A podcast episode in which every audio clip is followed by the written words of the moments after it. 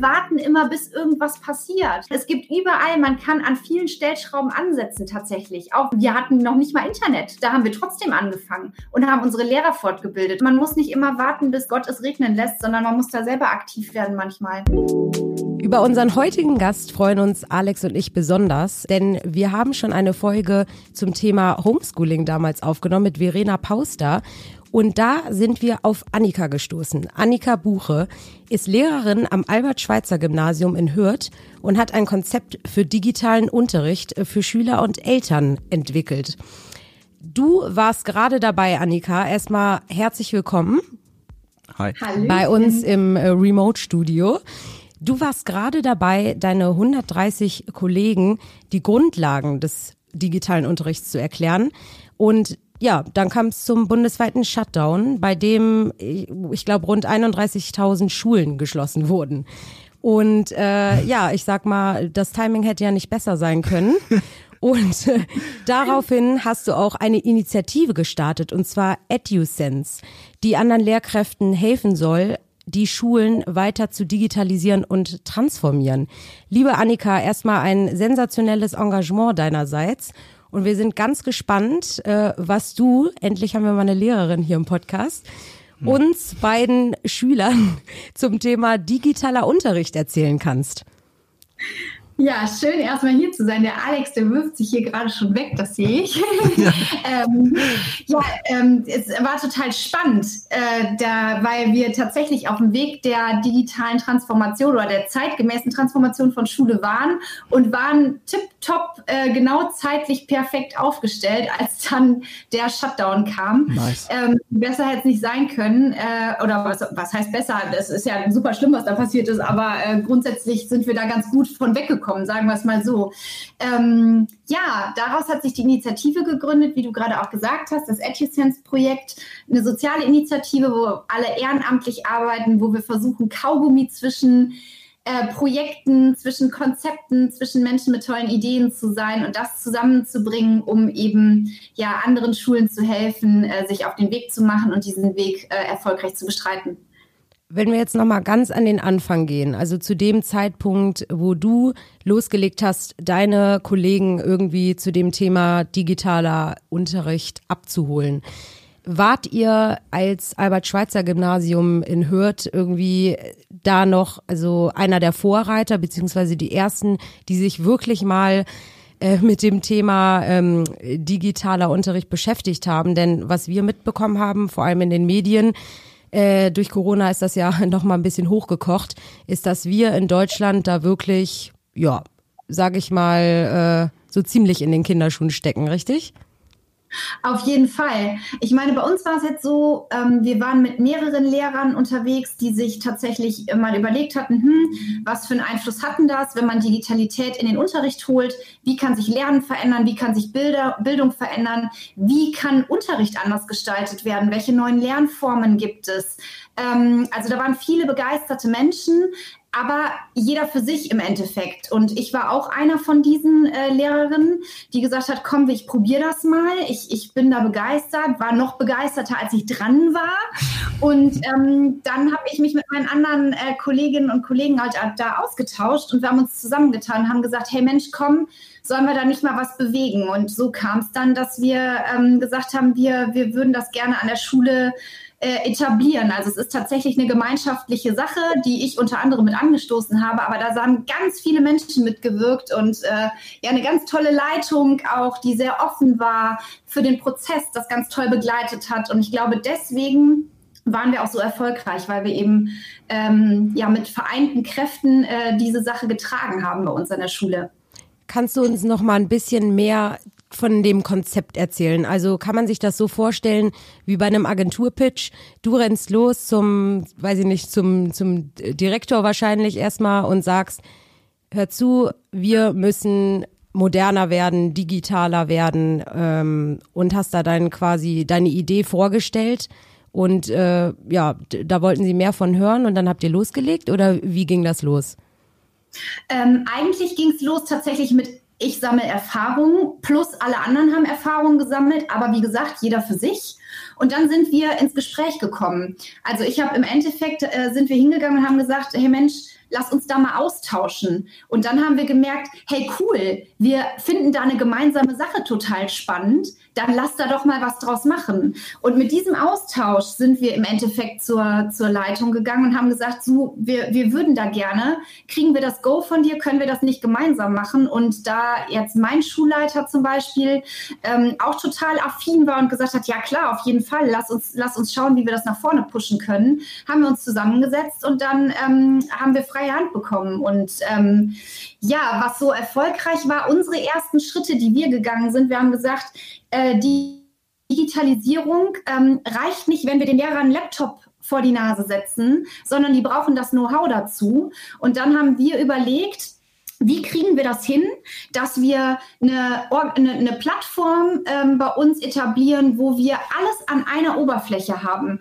Die gemeinschaftliche Arbeit mit Lehrerinnen und Lehrern zusammen, wo wir alle Alltagsaufgaben bewältigen. Das fängt bei ähm, äh, Termine ja. für, für, für Konferenzen machen an. Das fängt über, das ist Austausch über Kinder, über das an einem Ort, über die Cloud. Und ja, das haben wir im Endeffekt äh, äh, versucht, über eine Plattform zu implementieren. Und äh, die haben wir an die Lehrerinnen und Lehrer gebracht mit einem Train-the-Trainer-Konzept. Train the Trainer, okay. Also ohne jetzt ähm, auch deine deine Kollegen ähm, äh, schlecht zu reden oder ähm, nur mal so für uns zur Info. Wie war denn der Status quo, wenn du sagst, alle müssen auch erstmal abgeholt werden? War alleine das schon, äh, sage ich mal, äh, Riesen-Challenge da, die Lehrer für diese Digitalisierung zu wappnen oder hattest du da schon ein gutes äh, Kollegin, Kollegium-Standbein, sage ich mal? Auf jeden Fall. Es gab viele interessierte Menschen. Es gibt aber auch, unser Kollegium ist wild durchmischt. Es gibt auch, gab auch Kritiker, äh, beziehungsweise Leute, die skeptisch waren oder das erstmal für sich so gesagt haben, wir gucken mal, wie das so wirkt. Aber bei uns war das Erfolgreiche im Endeffekt, dass jeder, jeder durfte, keiner musste. Und wir sind sehr viel von der intrinsischen Seite gekommen, von der motivationalen Seite und haben versucht zu begeistern und haben versucht, Menschen mitzunehmen und Menschen zu gewinnen. Und ähm, so hatten wir von Anfang an eine echt große Masse. Die Frage, die sich mir stellt, ist, warum heißt es Train the Trainer und nicht Teach the Teacher? Train the Trainer heißt es, weil ähm, der Christoph Raurolf, das ist mein, mein, mein zweiter Administrator an der Schule, mhm. und ich, wir haben uns ein Konzept überlegt und haben gesagt, okay, wir bilden jetzt erstmal eine kleine Gruppe an Leuten aus, 20 Leute. Das sollen Trainer bei uns sein. Die kommen aus den ähm, Bereichen Sprache, Naturwissenschaften, Mathe und Gesellschaftswissenschaften. Und wenn wir die fit haben, können die wiederum andere äh, Lehrer wieder ausbilden. Und dann können wir so ganz viele Leute mit direkten Ansprechpartnern und toller Unterstützung abholen. Deswegen haben wir die Trainer trainiert, die wiederum die Teacher trainiert haben. Also Train-the-Trainer-Teacher-System im Endeffekt. Ah, klassisches TTT. T. T. Aber war das dann, das war noch alles letztes Jahr, war das vor dem Gespräch mit Frank Thelen? Weil da würde ich gerne drauf eingehen. Nee, das war nach dem Gespräch. Okay, dann noch einen Schritt zurück. Das Interview mit Frank Thelen, ja, wo es um die digitale Transformation von Schulen ging, wo die Präsi ausgedruckt auf dem Tisch lag. und dann Frank, wieso kann Frank nicht ein richtiges Podcast-Mikrofon benutzen und muss das mit dem Handy aufnehmen? Aber das ist ein ganz anderes Thema. Folie 13, da gab es einen Businessplan. Können wir darauf eingehen? Nein. Welchen Businessplan meinst Den du? Den du vorgelegt hast, was man muss Computer kaufen, man muss Adapter kaufen, man muss äh, äh, Programme kaufen. Tja, klar, natürlich, wenn du soweit bist, brauchst du das irgendwann mal. Am Anfang nicht. Am Anfang geht es tatsächlich um eine Haltung. Du musst die Haltung im Kollegium etablieren. Es ist ganz viel über innere Einstellung. Du musst als eine Vision entwickeln, als Schulgemeinschaft. Zur Schulgemeinschaft gehören übrigens auch äh, Eltern und. Kinder äh, noch dazu. Das heißt, die müssen auch mit ins Boot geholt werden, damit man an einer gemeinsamen Sache arbeitet. Und das ist das, was, was erfolgen muss für den Anfang. Erst dann geht es tatsächlich um Computer. Aber du hast recht, äh, ohne Computer kannst du die beste Haltung der Welt haben. Wenn du kein Internet hast, lebst du trotzdem noch auf dem Mond. Verstanden. Und er hat viele Unterstützung zugesprochen, auch Kontakte zur Politik und Microsoft und so. Er hat dann alles stattgefunden, also hat er wirklich das Thema vorangetrieben und konntest du sagen, der war eine große Stütze bei dem Ganzen? Ja, er hat auf jeden Fall, er hat sein Netzwerk sofort eröffnet, ähm, hat ähm, dafür gesorgt, dass wir, dass wir Unterstützer bekommen, die dann auch, ähm, die auf uns zugegangen sind, dann, sodass wir gemeinsam gucken können, woran wollen wir gemeinsam arbeiten, wo sind gemeinsame Interessen, was wollen wir gemeinsam entdecken und wie können wir bei dem, was wir da machen, unterstützt werden, aber was können wir auch gemeinsam daraus lernen. Super, super motivierend, weil euer Motto von EduSense ist ja dann im Prinzip einfach mal machen. Und ich glaube, das, das zeigt sich da sehr gut. Gerade in der Position als, als Lehrerin hast du viele Barrieren. Äh, auch nicht jede Schulleitung ist super äh, enthusiastisch, wenn man sowas Großes, Neuartiges anstoßen möchte. Auch wenn natürlich sich freut, wenn das entsprechenden Anklang auf nationaler Ebene findet, vermute ich mal. Ähm, dann ging es weiter. Dann ist EduSense geboren, richtig? Genau. Das war unmittelbar, nachdem wir bei Frank dann da raus sind, ja. Und ähm, nur also das war ja dann, du hast das Go bekommen und äh, auch von deinem Kollegium. Das heißt, das ist auch so eine richtige demokratische Entscheidung dann. Also bedeutet es, sobald es irgendwie ein Veto gibt ähm, von einigen Parteien, ähm, dann ist das wirklich so, dass die Schule sagt, alles klar, wir ziehen da nicht mit? Also grundsätzlich funktioniert Schule nicht wie Wirtschaft. Das ist der interessante Faktor. Und deswegen glaube ich, ist Schule auch insgesamt noch nicht so weit, weil man kein klassisches Top-Down hat. Da kann halt kein Rektor hingehen und kann sagen, so, wir machen jetzt mal hier den ganzen Laden digital. Und äh, äh, stellen jetzt hier mal alles um und den Lehrern spulen wir mal ein Update auf, äh, auf die Birne. Das funktioniert halt so in Schule nicht. Sondern in Schule ist das grundsätzlich äh, ein, ein, gemeinschaftlicher Prozess, Schulgemeinschaft. Natürlich kriegst du nicht eine 100% Überzeugtheit. Du kriegst auch nicht jeden Kollegen oder jede Kollegin mitgezogen. Aber ein Großteil, so wie es in der normalen Welt eben auch läuft. Also du musst immer dafür, so lange musst du machen, bis du einen Großteil mitnehmen und begeistern kannst. Eine Sache habe ich gelernt, solche Prozesse funktionieren, indem man Menschen gewinnt. Und diesen Breaking Point hast du erreicht. Also wie wir schon angesprochen haben, du hast ja eine sehr große mediale Reichweite gerade, ein Handelsblatt-Interview, jetzt gibt es angeblich auch bald Fernsehthematiken dazu. Hast du das Gefühl, das Ding kommt jetzt ins Rollen und kommt wirklich an und Schulen verstehen das? Plus, Corona hat ja auch wahrscheinlich irgendwie zur, wir lieben das Wort, Zwangsdigitalisierung beigetragen. Ja. Ähm, ja, Corona hat natürlich den Stein ins Rollen gebracht irgendwie. Ne? Ähm, ohne ohne ging es jetzt nicht. Da war halt digitale Transformation auf einmal notwendig in Schule, weil also wirklich ausführbar benötigt. Ähm, ja, auf jeden Fall. Ich, ich hoffe, dass das Konzept weitergetragen wird. Ich hoffe, ich finde es super, dass es, dass es medial jetzt so auf, aufgerollt wird. Was, was wir halt in dem, in der, in der, in EduSense versuchen, in der sozialen Initiative, ist, ähm, welche tollen Ideen gibt es? Welche Menschen gibt es, die schon tolle Sachen gemacht haben? Da gibt es nämlich so viele coole Sachen, äh, von denen man aber eigentlich gar nicht so viel mitbekommt oder weiß oder sehr, sehr gut informiert sein muss, um zu wissen, dass diese Projekte ähm, Konzepte ähm, vorliegen, dass die da sind. Und was wir machen wollen, ist sagen, hey, wir wollen eine Plattform sein, die bringt zusammen, die reduziert diese unfassbaren Parallelwelten, die gerade aus allen Wolken überall noch dazu äh, heraus explodieren ähm, seit Corona. Dazu hat Corona nämlich auch beigetragen. Mhm. Sodass eine Schule hingehen kann und sagen, hey, wir wollen das gerne, aber was müssen wir denn jetzt tun? Ich stecke da und da. Was, wie komme ich denn da jetzt weiter? Wie komme ich da dran, dass wir, dass wir so eine Schulgemeinschaft mitnehmen können, so eine Haltung etablieren können? Auf Grundlage dessen steht EduSense im Endeffekt auf mehreren Bausteinen aufgebaut. Das sind zentrale Gelenkstellen im, im Transformationsprozess. Das betrifft einmal wirklich die Vision und die Haltung.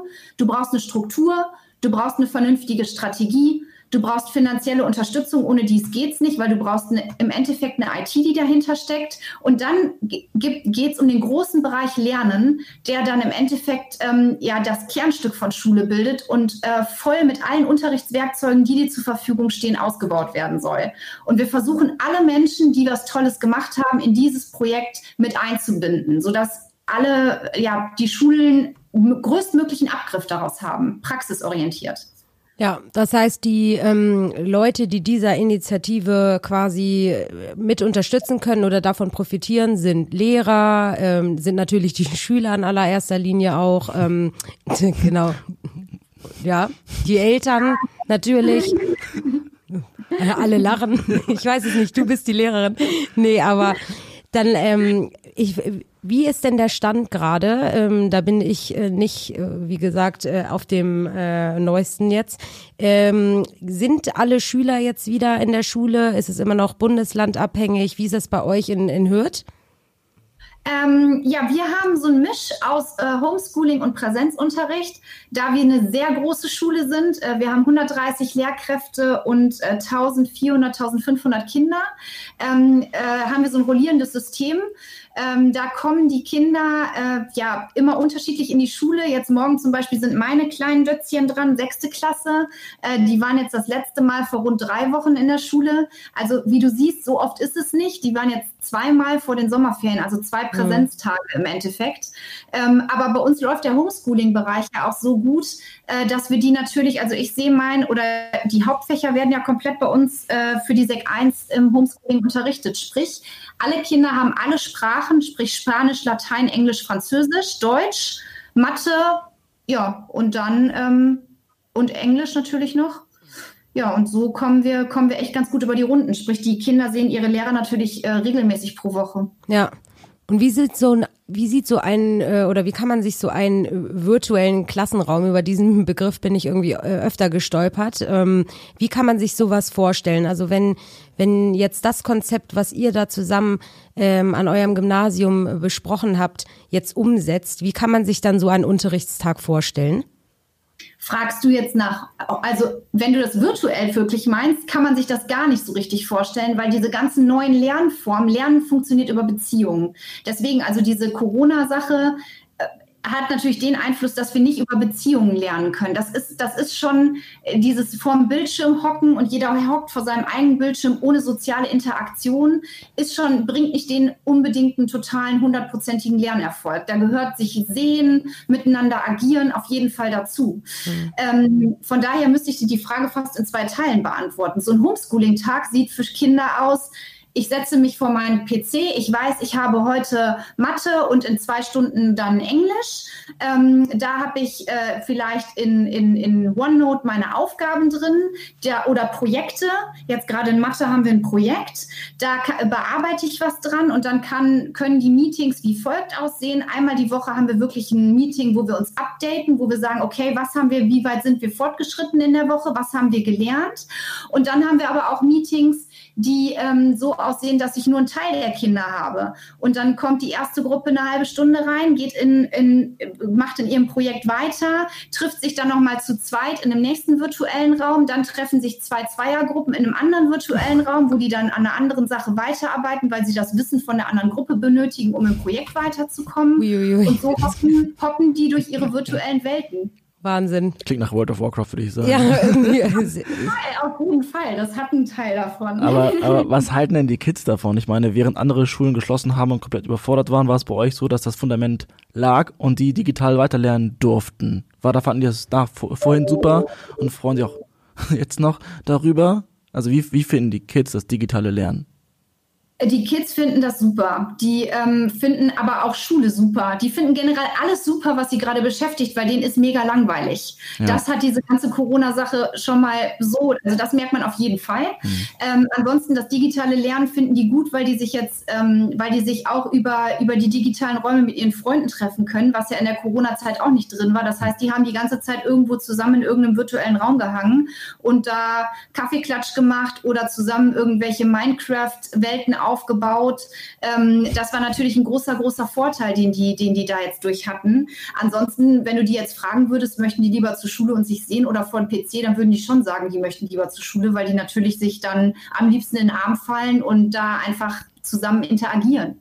Aber wenn es dann um den Schulunterricht geht, in der Realität, sage ich mal, da freuen die sich ja auch darüber, dass die dann, wie war das, wie war es im Handelsblatt, Winkel und Flächen darüber lernen, dass sie ihre eigenes, ihr eigenen Raum virtuell gestalten können. Das finde ich auch schon richtig klasse bestimmt. Ich weiß gar nicht, ob man noch Kids sagt heutzutage. Schon wieder uncool. Ja. Also von daher, ja. ähm, da musst du nicht gendern, das ist meistens das Gute daran. Es ist kürzer. Die Schülis. Ähm, die äh, Kids freuen sich da auf jeden Fall drüber. Ich, ich glaube auch, also ich habe sie gestern noch gefragt und habe gesagt, was fandet ihr denn so gut daran eigentlich, wo wir noch so ein Interview nachbesprochen haben. Und da haben die gesagt, wir fanden das mega cool, weil wir haben Mathe gemacht, ohne dass wir gemerkt haben, dass wir Mathe machen. Und das ist eigentlich so das Beste von allem, weil die so in ihrer Welt da gefangen waren. Also für die Zuhörer, die Kinder haben ein, ein, ähm, ein äh, Traumzimmer, ihr eigenes Traumzimmer gebaut mit einem 3D-Programm, was es ganz for free im Internet gibt, Browser basiert. Da konnten die ähm, ihr, ihr 3D-Zimmer bauen, äh, mussten dann, hatten natürlich ein paar Vorgaben, weil es da um Winkel ging, Winkelarten, maßstabsgetreues Zeichnen war drin, mussten dann natürlich, hatte noch so knifflige Dinge eingebaut, wie an einer Wand müssen mindestens drei Fenster sein und diese müssen im Verhältnis 1 zu 3 stehen ähm, und sowas und 60 Zentimeter zum einen Abstand halten und äh, 30 Zentimeter Zentimeter voneinander weg sein. Da mussten sie dann gucken, oh, wie platziere ich das? Wie kriege ich das gelöst? Also schöne verbundene Textaufgaben da rein. Äh, sie mussten das Zimmer einrichten, ähm, mussten die Einrichtung in Excel, haben dann Excel kennengelernt mit Erklärvideos, wie Excel funktioniert, wie man Summen berechnet, wie man, ähm, wie man äh, äh, ähm, Flächen hatten wir da wiederholt. Da mussten sie alles anstreichen, berechnen, wie teuer das war mit der Farbe. Wow. Ja, also da gab es da gab's einiges. Dezimalzahlen waren mit drin, mit den Maßen. Also das klingt für mich eigentlich nach Sims. ja, irgendwie so. Die Kinder kannten das nicht. Da musste ich erstmal Nachhilfe warte, geben. Warte, warte, die Kids ja. kennen keinen Sims. Kein Wunder, dass wir bei der Digitalisierung gekonnt. Ich hatte, ja, da haben wir, stoßen wir, da stoßen die Welten wieder zusammen. Okay, das werde ich gleich mal als To-Do notieren. Ja, aber du, äh, du unterrichtest eine sechste Klasse, hast du gesagt, richtig? Ja, unter anderem, genau. Und die Kids sind da, ähm, was ist das nochmal für ein Alter so ungefähr? Ich muss, meine, meine Schulzeit ist schon so lange her. sechs plus sechs. Ja, aber so 12, 13, ne? Ja, genau, so zwischen 10 und äh, zwischen 11 und 12. Okay. Ja, ich finde das nur ähm, so enorm, weil wie du gerade meintest, als wir auch die Folge zum Thema Homeschooling hatten, schon da war es irgendwie, ähm, dass man da schon keine Lust mehr drauf hatte, ne? Und die Schüler erst recht nicht. Also selbst die, die, die Pausen, die, was für Schüler ja heilig ist und selbst wenn es nur die fünf Minuten Pause ist, fand ja immer über, ähm, genau, über, weiß ich nicht, Skype oder sonst was äh, statt. Aber mal abgesehen davon, viel erschreckender fand ich in den Gesprächen, äh, die wir hatten und auch in unserer Folge mit Verena, dass das bei den Lehrkräften teilweise, ich weiß nicht, ob du, äh, ob das, sage ich mal, Großteil der Schulen war, aber als es losging, war fast kaum einer handlungsfähig. Also es gab keine Lehrpläne digital, äh, Skype gab's nicht, keine Ahnung, alles fand immer nur über äh, gefühlt Faxen oder ich rufe die Lehrer, äh, die, die Eltern an statt. Ähm, also wie habt, habt ihr das hinbekommen, da auch irgendwie mal alle abzuholen? Und meinst du, äh, jetzt drei Monate später ähm, hat sich das so ein bisschen eingependelt? Ähm, das Geheimnis ist auch da, genauso wie das im Unterricht äh, ähm, äh, ist. Ich habe immer einen Hashtag. Hashtag, keiner darf verloren gehen. Das ist bei Kindern so im Unterricht, das ist aber auch bei, im, bei Lehrern so, wenn du die weiter fortbildest. Du musst so lange Lösungen ausprobieren, bis du alle Lehrer abholen kannst, bis du auch denen Zugang zu deren Plattformen ermöglichen kannst, die im Endeffekt äh, gar nicht affin sind. Und wir haben eine Lernplattform uns ausgesucht, wo wir gesagt haben, okay, wir brauchen bestimmte Funktionen an einem Ort. Das muss in deutscher Sprache sein. Das dürfen keine englischen Vokabeln sein, dass man nicht weiß, wofür welche Anwendung ist. Man braucht ein Passwort, um sich da einzuloggen, nur eins. Und dann hat man Zugriff auf alles. Und das funktioniert so, dass du egal von wo, von welchem Gerät darauf zugreifen kannst, also absolut cloud-basiert und ähm, idiotensicher in der Handhabung. Das ist ganz wichtig. Und dann kriegst du, wir haben jetzt von MNS, wir haben von X-Konzept das MNS Pro Cloud gewählt. Äh, mit denen stecken wir auch ganz tief immer in einer, in einer Decke, wo wir dann äh, versuchen ähm, zusammenzuarbeiten, wo wir dann sagen, hey Mensch, können wir dich da noch was integrieren? Äh, da gehen sie auch sehr, sehr gut immer noch drauf ein, sind da auch immer dankbar um Feedback. Ja, und ähm, da haben wir, ähm, haben wir sehr, sehr gute Erfahrungen mitgemacht. Ne? Und äh, das war so ein bisschen das Geheimnis, weil wir hatten zum Beispiel alle Lernumgebungen und alle Arbeitsumgebungen für unsere Lehrer vorbereitet, sodass die Hürde, das mal auszuprobieren, natürlich sehr, sehr gering ist, weil die vorbereitet und einfach anfangen konnten. Ja, müssen sie ja auch. Wahrscheinlich hätte man die gar nicht mit an Bord holen können, wenn da schon irgendwie mit oh mein Gott, wie funktioniert denn dieses Programm äh, etc., weil ohne da jemanden nahe treten zu wollen, aber wenn ich an meine Schulzeit zurückdenke, da sind ja auch durchaus andere Generationen äh, noch ähm, tätig. Äh, aber auch in der Wirtschaft, meine Ja, auch in der Wirtschaft. auch in der Wirtschaft, wo wir auch gleich ähm, noch kurz äh, zu kommen. Aber ähm, genau, die Hürde muss äh, besonders äh, klein sein, da hast du recht, um, um alle mitzuziehen, auf jeden Fall. Ja, und dann das zweite Erfolgsrezept, wo du sagst, Hürde muss klein sein. Du musst immer Dinge bauen, die sofort anwendbar sind. Die dürfen nicht, die dürfen nicht erst sagen, dafür muss ich jetzt erstmal zwei Wochen mir hier irgendwelche äh, Erklärfilme angucken, dass da sind oder oder oder da 8000 Bücher zu lesen, damit ich das ansatzweise verstehe und anwenden kann, sondern das muss zeigen, anwenden. Du musst einen sofortigen Use haben, dass du das sofort in den Unterricht, in deinen Alltag integrieren kannst. Nur so kriegst du die Dinge ans Laufen. Ja, ja, absolut. Ich habe ja eingehend schon erwähnt, meine Freundin arbeitet an einer Stadtteilschule in Hamburg und das ist äh, kein Gymnasium, im Gegenteil. Und sie hat mir mal erzählt, dass durch die Zwangsdigitalisierung die Kids, die keinen Zugang haben zum Laptop, zum Computer, zum Handy, noch mehr abgehängt werden als vorher, weil ich sag mal, die mit den mit besseren äh, Ausgangssituationen einfach entweder mit dem Computer aufgewachsen sind oder zu Hause mehrere stehen haben. Wie ist das? Wie, wie geht denn dieses Problem landen? Wie schafft ihr das, auch die, die Benachteiligten irgendwie mitzunehmen, wie du gerade gesagt hast? Ähm, wir haben am Anfang eine Umfrage gemacht tatsächlich und haben gesagt, okay, welches Kind hat keine Ausstattung? Ähm, und das haben wir an die Eltern rangetragen, dass wir gesagt haben, bitte antworten Sie ehrlich, wir müssen wissen, wer nicht klarkommt. Äh, wer hat kein Smartphone, wo er das drüber machen kann, wo er jetzt mal in so eine Videokonferenz sich einschaltet oder das OneNote nutzen kann?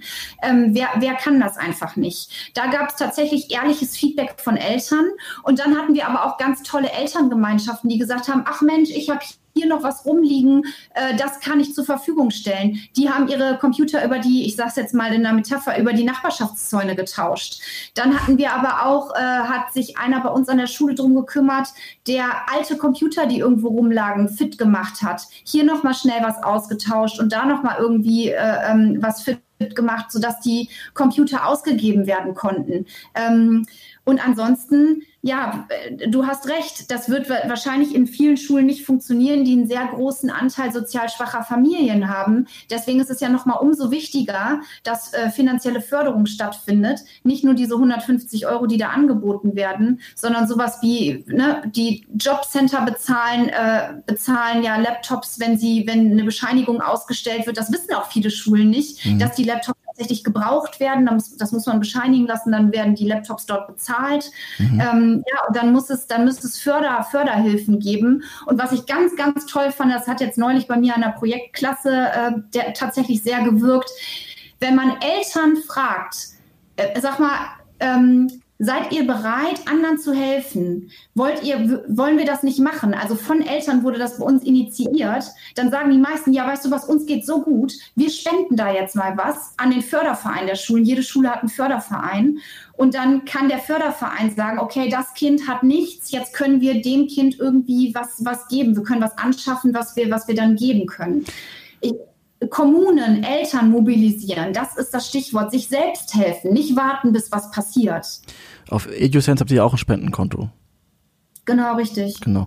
Es gibt ja auch viele Initiativen, du hast gerade, glaube ich, schon ein bisschen angesprochen, wo Unternehmen ihre alten äh, Computer und Laptops, iPads, keine Ahnung was spenden können. Habt ihr da ein Unternehmen, mit dem ihr zusammenarbeitet, wo ihr sagt, einfach da mal anschreiben, weil unsere Zuhörerinnen und Zuhörer, Zuhörer arbeiten in Unternehmen und wissen das vielleicht und können da vielleicht einen gewissen Beitrag leisten. Das wollen wir ja auch irgendwie bewirken mit dem Podcast.